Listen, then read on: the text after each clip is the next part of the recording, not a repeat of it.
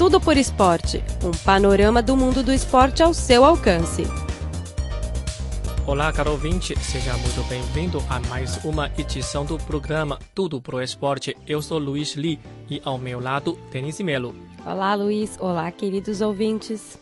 E nesta semana temos uh, uma grande notícia, isto é, o grupo Suning da China compra o grupo muito famoso italiano Inter de Milão.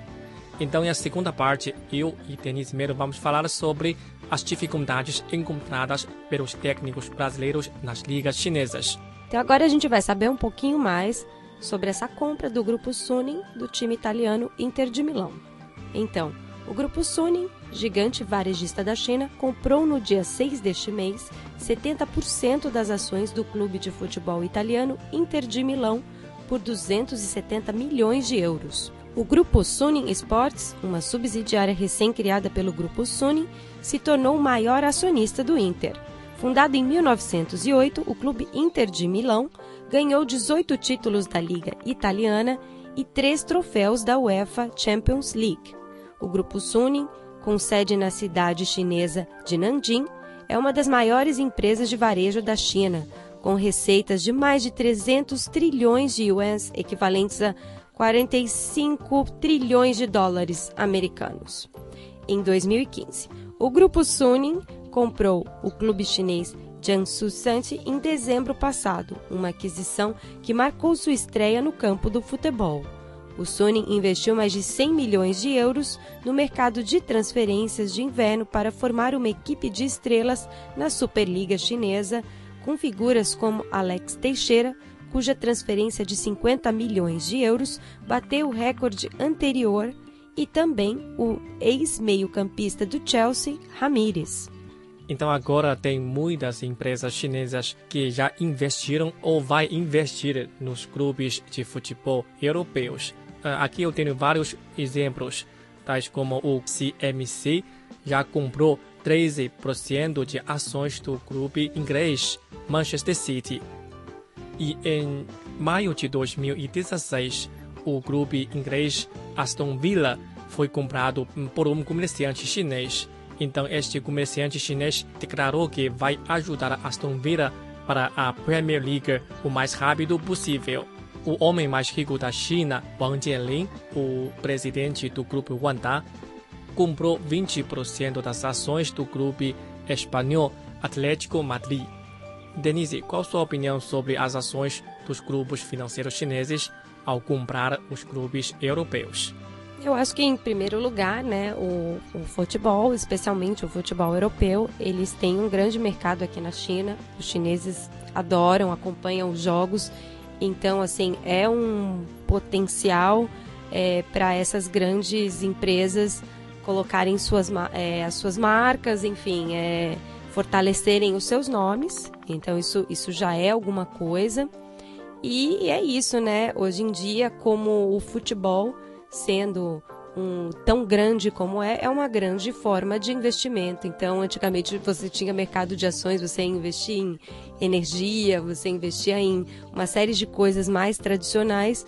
Hoje em dia, o futebol é tá, o futebol está super forte no mercado de ações. Sim, e agora o governo chinês dá muita importância ao desenvolvimento de futebol, então o setor de futebol também adotou várias medidas para fortalecer suas capacidades, tais como os intercâmbios de jogadores entre os clubes chineses e europeus, americanos.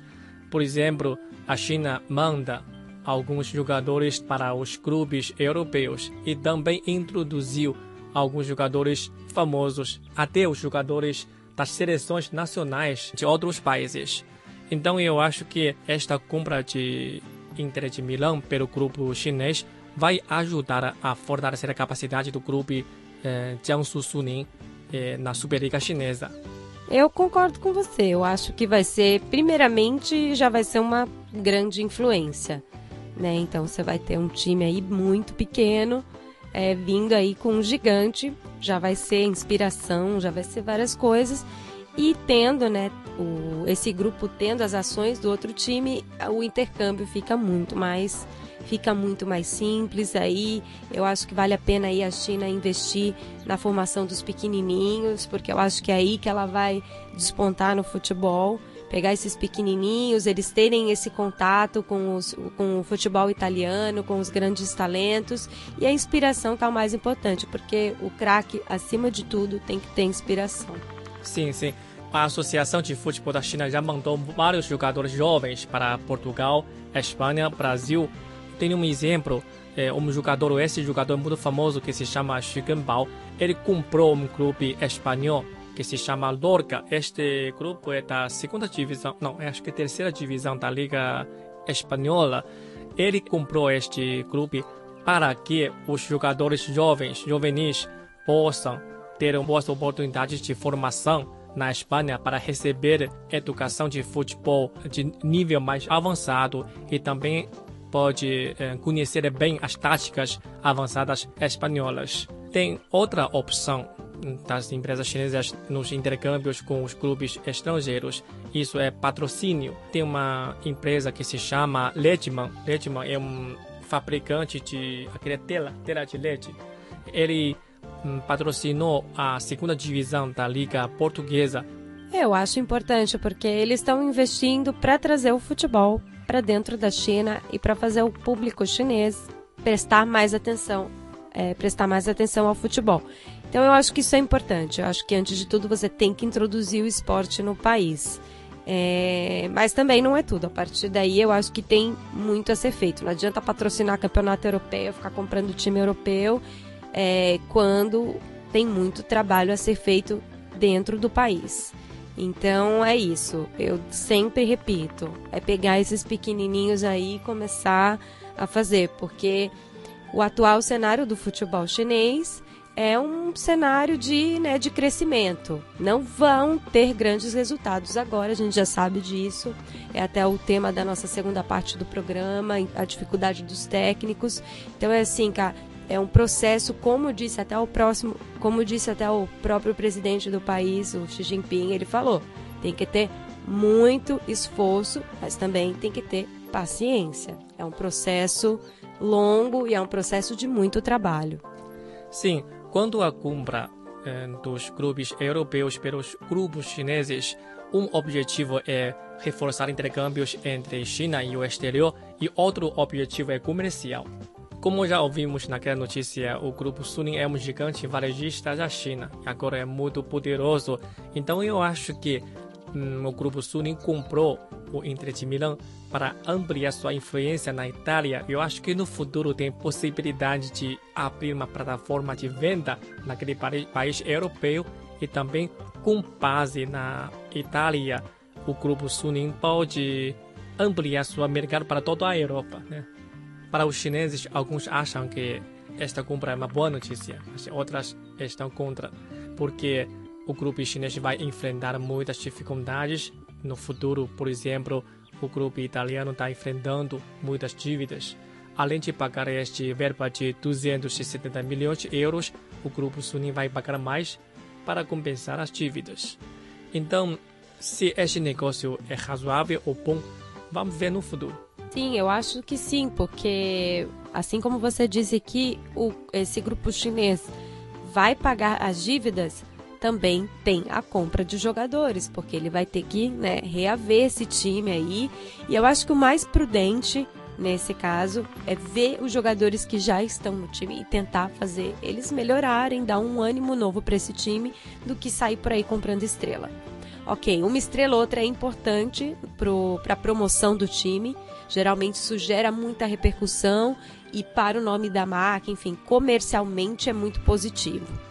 É, o jogador, o Ronaldo, jogou no Inter de Milão e até hoje, né? Quando, pelo menos nós brasileiros, quando eu penso no Inter de Milão, eu lembro do Ronaldo. Uhum. Então, sempre ter uma estrela no time é muito positivo, mas com parcimônia. Eu acho que tem que ser um jogador que tenha um nome, mas que se dê bem com os outros, sem que sempre pensar numa tática de jogo quem quer um nome legal, uma estrela que vai colaborar com o time, que vai trazer harmonia, porque é isso, é jogar junto e fazer acontecer, né? Sim, sim.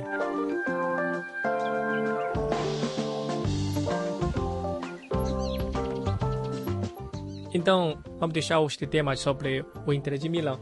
Agora vamos voltar para a Superliga Chinesa, ou não só Superliga Chinesa, também Liga da Segunda Divisão. Na semana passada, dois brasileiros, dois técnicos brasileiros foram demitidos. Um é Manu Menezes, demitido pelo clube Shandong Luneng, e Luxemburgo, ex-técnico da seleção brasileira, foi demitido pelo clube que se chama Tianjin Quanjian. É, primeiro vamos falar sobre Manu Menezes. Ele foi demitido pelo clube Shandong, já falei, embora tenha se classificado às quartas de finais da Copa dos Campeões da Confederação de Futebol da Ásia, o time de Shandong fica agora no penúltimo lugar do ranking da Superliga Chinesa. É muito perigoso, né? E perante o risco de rebaixamento, o clube contratou o técnico alemão Felix Magath, que dirigiu Bayern Munique, Hamburgo e outros times famosos. E, por outro lado, no caso de Luxemburgo, mesmo na segunda divisão, o time de Tianjin gastou muito no inverno para comprar bons jogadores chineses e estrangeiros, tais como Luiz Fabiano, também comprou Jatson. O dono do clube queria que o time soba para a Superliga no próximo ano, porém agora o time fica no nono lugar, depois de seis rodadas sem vitória, incluindo quatro derrotas e dois empates o dono estava muito decepcionado com Luxemburgo e agora contratou Fábio Cannavaro para substituí-lo. Na sua opinião, por que os técnicos brasileiros encontraram dificuldades na Liga Chinesa?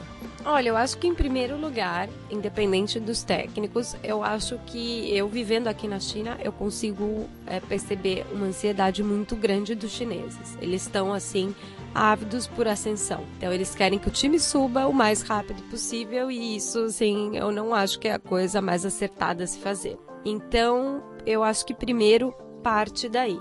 Segundo lugar, é assim, você tem um time, especialmente no caso do, do Luxemburgo, porque é um time de segunda divisão, você tem jogadores ainda muito inexperientes. Então, assim, não adianta você botar um técnico super experiente é, achando que ele vai fazer os caras virarem craques da, da noite para o dia. Então, assim, isso já é um outro, um outro aspecto.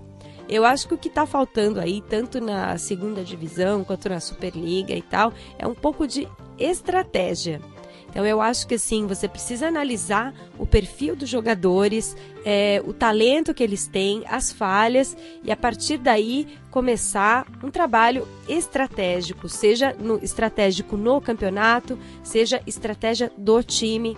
É, eu concordo muito com você, mas na minha opinião, é, na opinião de um chinês, eu acho que tem vários motivos de fracasso dos técnicos brasileiros na China. É primeiro a falta de conhecimento da liga chinesa. Alguns eh, técnicos estrangeiros acham que o nível de futebol chinês é baixo, por isso é muito fácil dirigir um time. Este é o primeiro motivo. Segundo, a capacidade dos jogadores chineses. Como se sabe, o nível de futebol chinês ainda fica muito baixo. Então, acho que os jogadores chineses, embora tenha progredido bastante, mas o nível dos jogadores chineses eh, continua sendo relativamente baixo. Então, às vezes, eles não podem entender perfeitamente os técnicos. Este é o segundo motivo.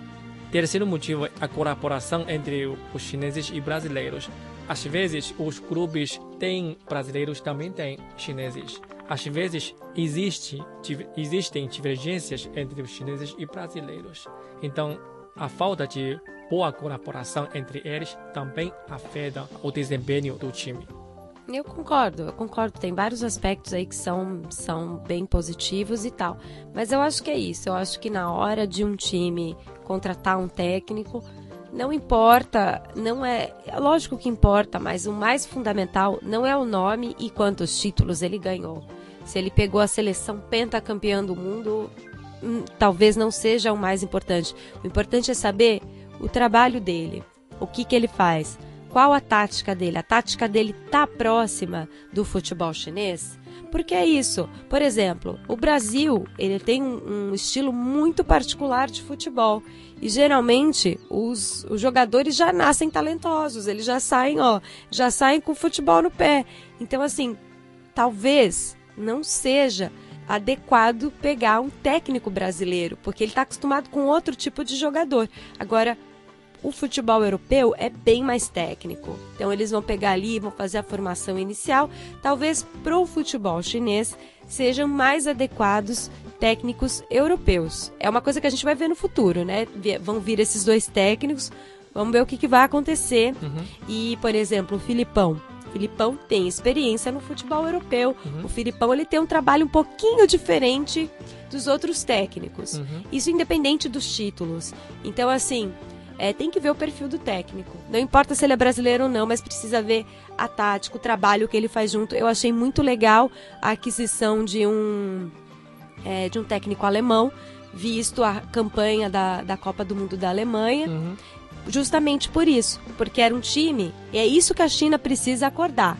O time da Alemanha era um time sem estrelas. Uhum. Foi feito um trabalho minucioso ali com cada jogador, um trabalho de equipe e virou uma coisa maravilhosa. Eles fizeram um jogo. E a China é isso. A China é um país de bilhões, o país mais populoso do mundo, uhum. que sobrevivendo aí 5 mil anos. Por quê? Porque existe aqui, coisa que eu morando aqui como estrangeiro eu percebo, existe um espírito de coletividade que eu nunca vi em outro lugar do mundo. Uhum. Precisa levar isso para o futebol. É só uhum. isso. É isso mesmo.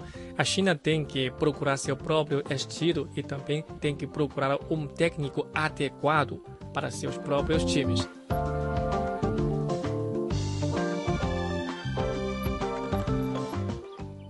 Terminamos agora o programa desta semana. Muito obrigado pela sua sintonia e até a próxima. Muito obrigado, Denise. Obrigada, Luiz. Até a próxima. Tchau, tchau.